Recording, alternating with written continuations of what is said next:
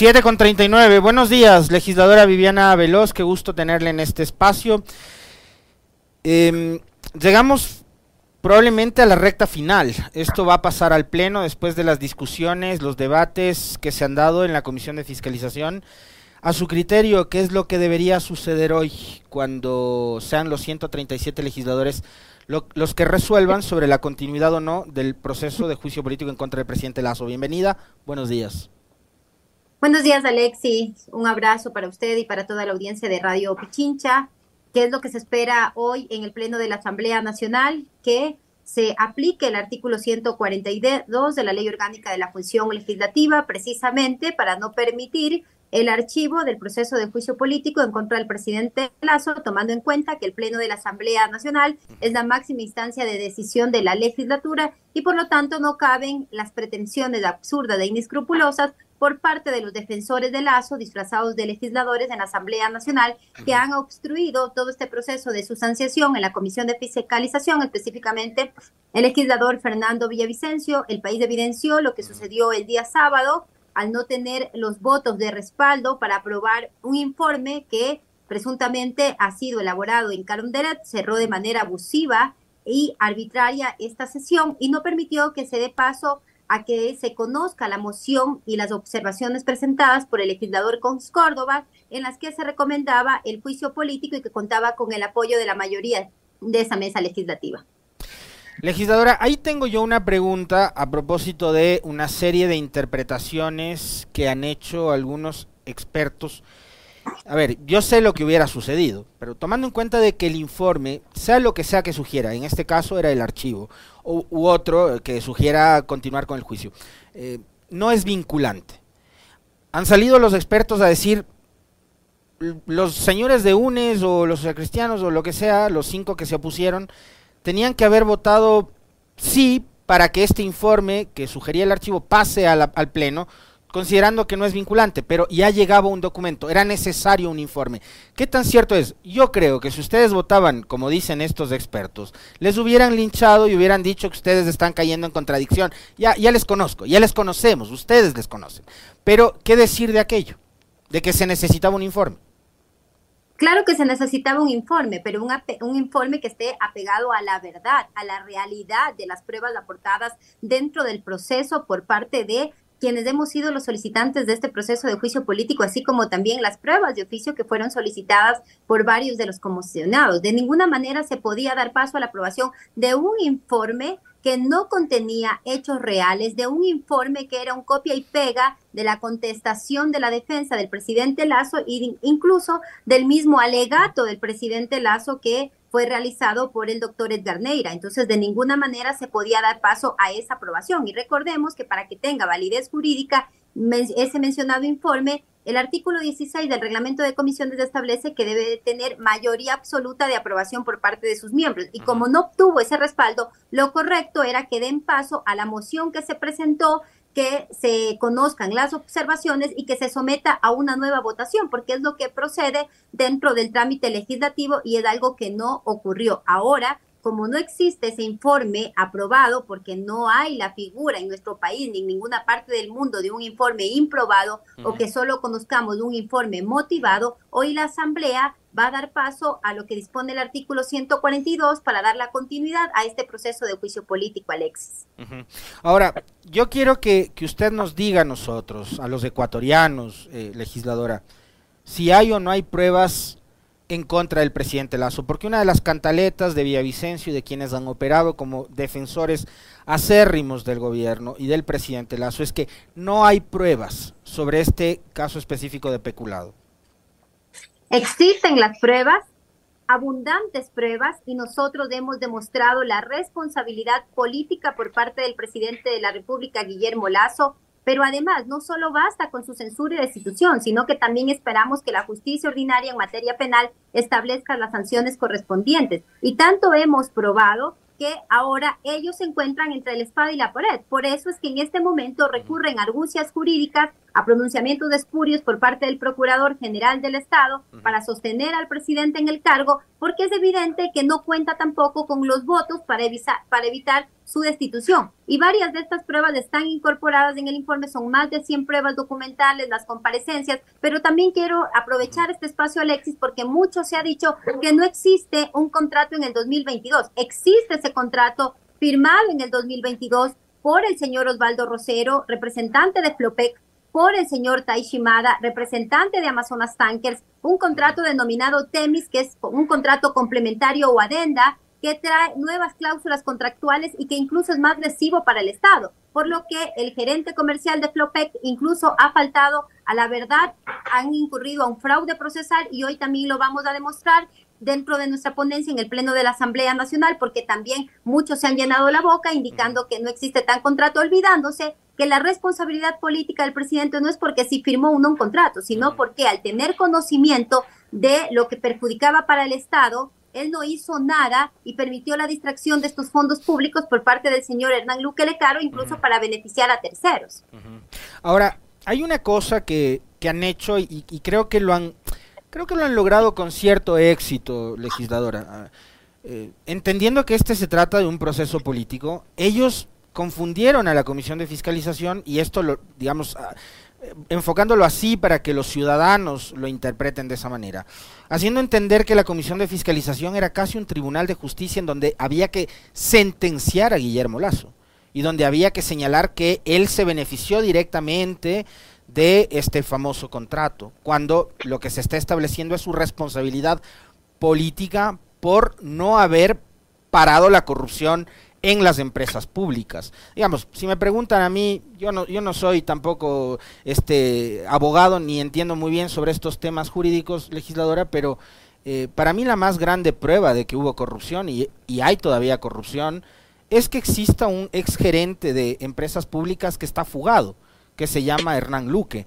y que era funcionario del banco del señor Lazo y después uno de sus funcionarios más cercanos. Usted nos va a comentar más adelante cuántas veces el señor Luque visitó Carondelet, en cuántas de esas veces coincidió también con Villavicencio en Carondelet.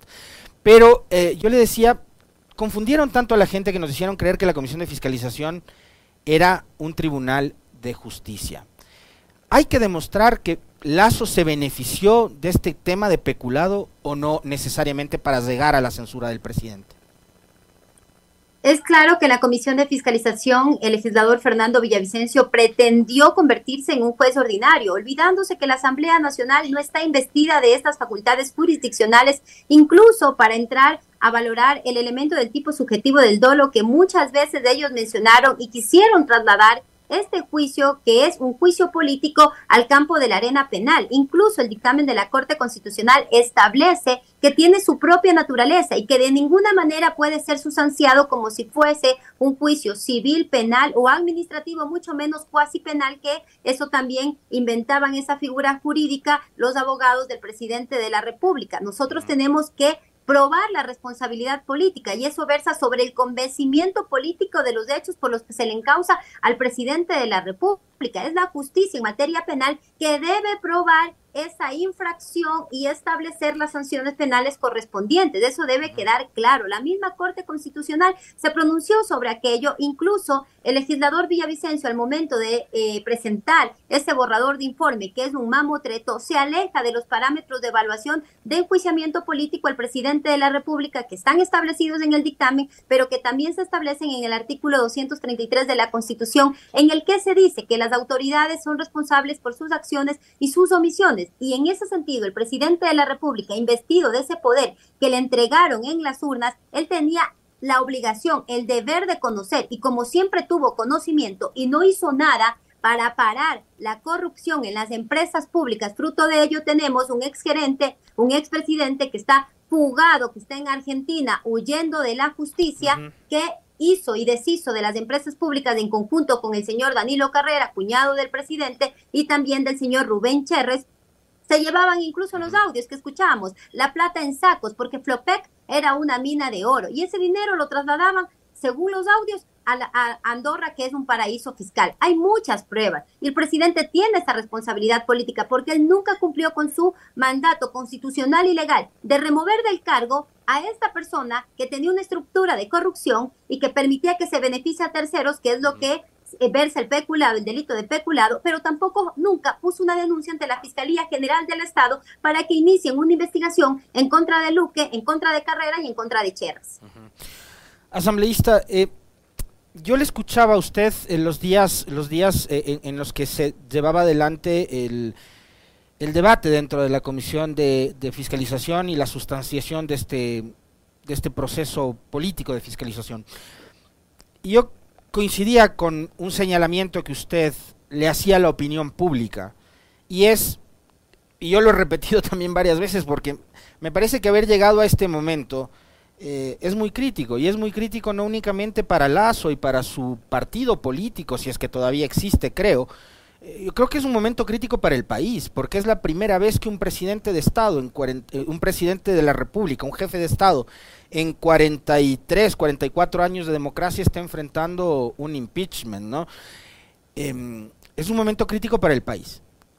Y acá llegamos no por el contrato de Flopec, usted lo decía bien, o sea, detrás de esto hay un montón de cosas más que tienen que ver también con el incumplimiento de los ofrecimientos que hizo en campaña Guillermo Lazo. El binomio Lazo-Borrero hicieron una serie de incumplimientos, eh, una serie de ofrecimientos que han ido incumpliendo en estos 23, casi 24 meses de gobierno. Y adicionalmente hay otros casos que no se han esclarecido. El rol de Danilo Carrera, la muerte de Rubén Cherres, la relación de estos con empresas públicas, el mismo caso Danubio, en donde estaba involucrado un consejero presidencial y demás. Eh, es decir, razones para censurar al presidente Lazo, teniendo en cuenta de que la Corte Constitucional fijó el caso de peculado como el motivo principal, pero razones para destituir a este gobierno y a este presidente ahí de sobra, asambleísta. Así es, precisamente el dictamen de la Corte abre la puerta para que Guillermo Lazo le rinda, las, rinda cuentas al país por sus actos de corrupción, por su incompetencia y su responsabilidad política. Y que hemos probado con, todos los, con todas las evidencias que se han practicado y evacuado en la Comisión de Fiscalización. Pero más allá de eso, existen más razones que precisamente acaba usted de mencionar, Alexis. Su incumplimiento de poder solucionar los problemas que tiene en este momento el Ecuador no ha podido garantizar salud, seguridad, empleo, vivienda. Tenemos un presidente que ha destruido todos los puentes de diálogo, que no pudo construir gobernabilidad, un presidente que está conectado a un respirador político artificial y quiere seguirse sosteniendo en el cargo con estos acuerdos por debajo de la mesa con los legisladores de alquiler que no se dan cuenta que de esa manera están pulverizando la democracia y al Ecuador. El presidente de la República tiene que responder no solo por este caso, sino también por el caso León de Troya, que, que ordenó que se oculte para proteger al narcotráfico albanés y a su cuñado, por el caso Papeles de Pandora, el caso Danubio, el caso Narcogenerales. Y es que lamentablemente el Ecuador es el país de la memoria corta y de los cinco minutos y a veces se van olvidando de lo que sucede, pero que estos, estos actos de ninguna manera deben quedar en la impunidad y que esperamos que la señora fiscal actúe de manera ágil, que deje la selectividad, porque el país espera la verdad. El país espera que se establezcan las sanciones y que estos no queden en la impunidad. Estamos próximos a que tanto el gobierno como la asamblea cumplan eh, la mitad del periodo asambleísta. Yo le quiero pedir una valoración suya primero sobre lo que ha sido a criterio de Viviana Veloz estos casi 24 meses de ejercicio del poder de Guillermo Lazo. ¿Cómo los evalúa usted? ¿Cómo los califica? Estos casi 24 meses han sido nefastos, los peores 24 meses de la historia de nuestro país.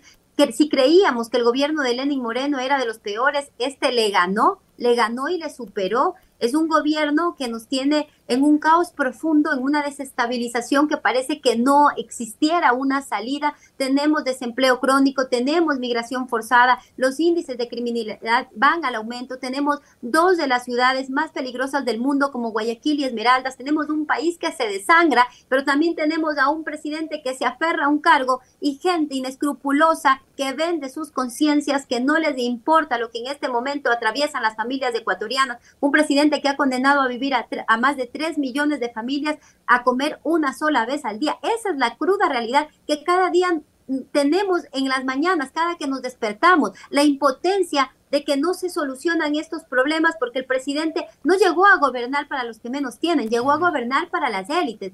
Y eso sucede cuando el poder político y el poder económico se unen para beneficiar a, esas élites, sea de forma legal o ilegal, y que esto debe quedar como una gran lección para nuestro país también, Alexis. ¿Qué le pareció a usted? No sé si estaba escuchando el comentario o el inicio del comentario, pero ¿qué le pareció a usted estas declaraciones de Sebastián Corral, secretario de la Administración Pública? Que además es eh, uno de los principales accionistas de un gran canal de televisión, que dijo que no hay ningún conflicto de intereses cuando el canal este recibe publicidad del Estado, etcétera, etcétera, que fue algo denunciado por Rafael Cuesta. Esa forma de gobernar, ¿qué opinión le merece a usted? Parece que la, y no es que parece, la realidad es que la corrupción se ha institucionalizado en el gobierno del presidente Lazo, la falta de moral, la falta de ética y lo que hace incluso es delictivo. O sea, ¿cómo no decir que no hay conflicto de intereses? Claro que existe conflicto de intereses por parte del señor Corral y lo correcto es que él no esté ocupando ese cargo, lo correcto es que dé un paso al costado. Pero repito, se ha normalizado y se ha institucionalizado la corrupción en este gobierno que ellos lo ven incluso ya como algo que no raya en, algo que fuera ilegal. Eh, ahora quiero saber su opinión con respecto del rol de la Asamblea, porque yo mencionaba hace un momento que uno de los argumentos de quienes defienden al gobierno es que eh, Lazo pretende ser censurado por una asamblea que tiene muy malos números. Yo decía, claro, como que si el presidente fuera el más popular o el que mayor credibilidad tiene, pero ¿qué decir también del rol de la asamblea de estos 24 meses? Si bien es cierto, la Asamblea Nacional en este momento no tiene un buen número de aceptación o de calificación por parte de la ciudadanía, pero eso no resta su facultad de fiscalizar y que incluso en el dictamen de la Corte Constitucional ha manifestado que esta es la máxima expresión de control político por parte de la legislatura. Ahora bien, yo en ese campo sí quisiera que se haga una evaluación personalizada, no una evaluación institucional, porque no todos los 137 asambleístas caemos en lo de la mayoría. Debería hacerse un análisis de cada miembro de, del Parlamento, qué hemos hecho, qué cuerpos de ley hemos presentado, qué reformas, qué acciones de fiscalización y hacer una valoración personalizada. Pero también hay que recordar que fruto de que la Asamblea no tenga buenos números es el mismo presidente Lazo, que puso al frente a la señora Guadalupe Llori para convertir al Parlamento en el patio trasero de Carondelet y que fue parte de esa mayoría que formaron al inicio, que era entre la izquierda democrática, Pachacutic, el BAN y dejaron por fuera al Partido Social Cristiano y a la Revolución Ciudadana porque ellos no legislan y no gobiernan con base a la razón, sino basados en sus odios profundos, queriendo destruir a un movimiento político y a sus integrantes, olvidándose que somos representantes de una gran mayoría de este país. Eh, legisladora, en, en esta semana la Asamblea tiene que renovar autoridades, presidencia, vicepresidencias, CAL, y tienen que reorganizar las comisiones. Em, hoy, por cierto, van a tener la reunión a las 10 y 45 para resolver ¿Usted cree que hay más de los 70 votos que se requieren para que el juicio político siga en el Pleno de la Asamblea?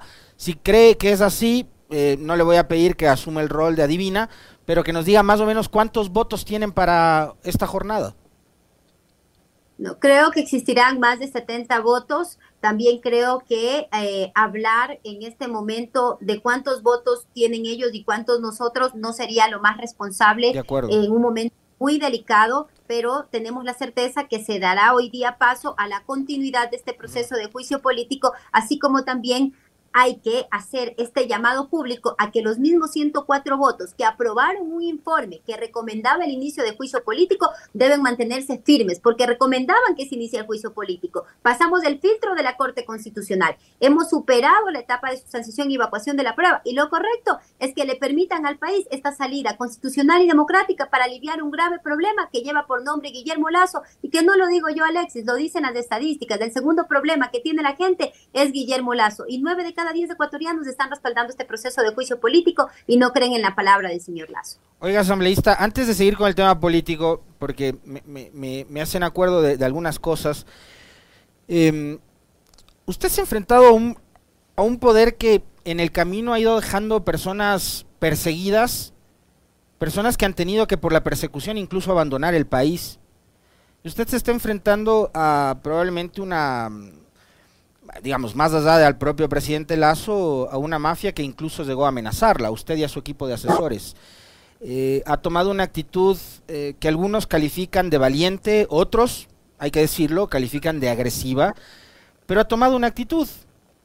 Eh, ¿Y qué ha significado esto para usted en lo personal?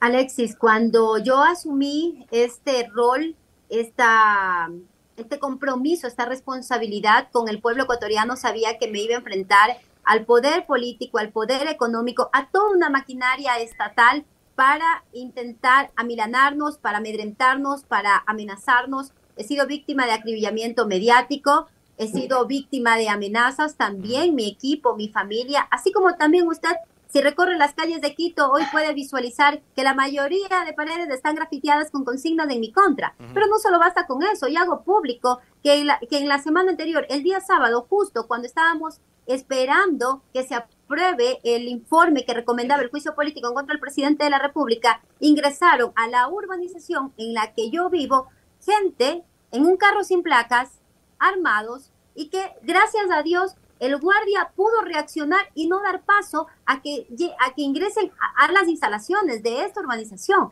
Y que todos los días por fuera de, la urbanización están estacionados también carros sin placas dando seguimiento. Y es evidente que son carros del Estado, es evidente que es el Estado que quiere seguir con estas amenazas para que nosotros no continuemos con este proceso de juicio político y que de ninguna manera vamos a dar un paso atrás. Nosotros tenemos una responsabilidad histórica con el país y esa responsabilidad histórica es dar una salida constitucional. ¿Qué le responde Viviana Velosa a los que le acusan de ser golpista?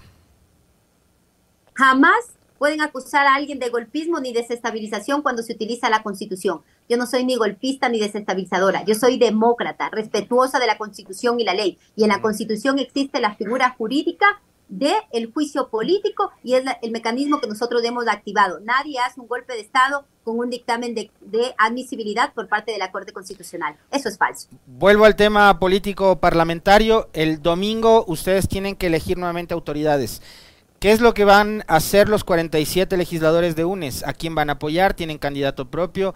¿Van a repetir nuevamente, este, digamos, la, misma votación que ha mantenido una mayoría a ratos un poco complicada para sostener a Saquicel en la presidencia? ¿Cómo van esos acuerdos? Cuéntenos. Para nosotros la prioridad y el compromiso y la responsabilidad es con este proceso de, juicio político y también ese mismo compromiso tienes quienes eh, son la mayoría con quienes hemos venido trabajando dentro de la Asamblea Nacional. Aún estamos en conversaciones eh, para eh, decidir el tema de lo que se debe hacer el día 14 de mayo. Nosotros también hemos dicho que tenemos nuestra candidata eh, para ocupar la primera dignidad de la legislatura, que es nuestra compañera Marcela Holguín, y esperamos resolver ya dentro de estos próximos días también lo que se va a realizar el día domingo 14 de mayo y que será de conocimiento público. ¿Sabe por qué le pregunto esto? Porque en otros medios de Esteban Torres ha revelado ya que hay un acuerdo entre UNES PCC para sostener a Saquicela. Nosotros no hemos tenido conocimiento de aquello, nosotros somos una bancada orgánica y disciplinada y es una decisión que igual nosotros tomaremos en consenso, pero vuelvo y recalco, tenemos nosotros nuestra compañera Marcela Holguín, que lo hemos hecho públicamente, que ella será nuestra candidata a ocupar este, primer espacio. Hay unos portales digitales que actúan más como pasquines, que son a ratos también voceros y amplificadores de las tesis del gobierno. Y ellos han dicho en las últimas horas, legisladora Viviana Veloz, que el presidente Lazo y su equipo está analizando la posibilidad de decretar la muerte cruzada, que ¿Qué, demuestra aquello? Digo, a mí a ratos me parece que son como bipolares, ¿no? Porque un rato el presidente... Eh, Corral decía en la entrevista esta de la, que, comentaba yo el domingo, que el presidente no está evaluando la muerte cruzada. Hoy sale este Pasquín Digital a decir que sí, que está, el presidente les ha llamado, vengan, vengan todos, reúnanse y, y, vayan ya elaborando el decreto de la muerte cruzada. ¿Qué le dice esto a usted? Lo propio que el tuit este aquel de Villavicencio, que, en el que decía, bueno, yo llegué hasta aquí, ahí queda. El presidente de la República no tiene valentía ni siquiera para firmar ese decreto y activar eh, su famosa muerte cruzada, que ha sido un método de amenaza constante a la Asamblea Nacional. Nosotros hemos ratificado siempre que si quiere decretarlo, que lo haga, pero que ya se deje de amenazas, que por primera vez deje su cobardía, que tenga valentía y que eso es solamente producto de la desesperación que tiene en este momento porque nada de lo que han intentado hacer para que este juicio político no continúe no le ha salido bien, pese a las argucias jurídicas, pese a las constantes obstrucciones, pese al pronunciamiento espurio del, eh, del, procurador, pese a que el legislador Fernando Villavicencio se convirtió en abogado de Lazo en esa comisión, no lo han podido hacer y por ello ahora recurren nuevamente a esa amenaza para intentar meter miedo a los legisladores y que quizás se retracten de los votos para, para la censura y destitución del presidente Lazo. Creo que no lo va a hacer porque, repito, es un presidente que no tiene valentía, es un presidente cobarde. Le quiero agradecer infinitamente por haber aceptado la invitación a este diálogo, asambleísta Viviana Veloz de UNES. Un fuerte abrazo. Antes de que cerremos la entrevista, quedó una, una pregunta suelta y es precisamente cuántas veces ingresó Luque Lecaro. Luque ah, Lecaro ingresó 36 veces al Palacio de Carondelet, específicamente al despacho presidencial, y cinco de esas visitas al despacho presidencial coincidieron con el legislador Fernando Villavicencio, y eso consta en las bitácoras que reposan como prueba dentro de este proceso de juicio político. 36 veces. 36 veces ingresó Hernán Luque Lecaro, por lo tanto el presidente no puede decir que no tenía conocimiento de lo que sucedía en la empresa pública Flopec, pero también dentro de esas 36 veces, cinco de ellas coincidieron en el despacho presidencial con el legislador Fernando Villavicencio. Gracias,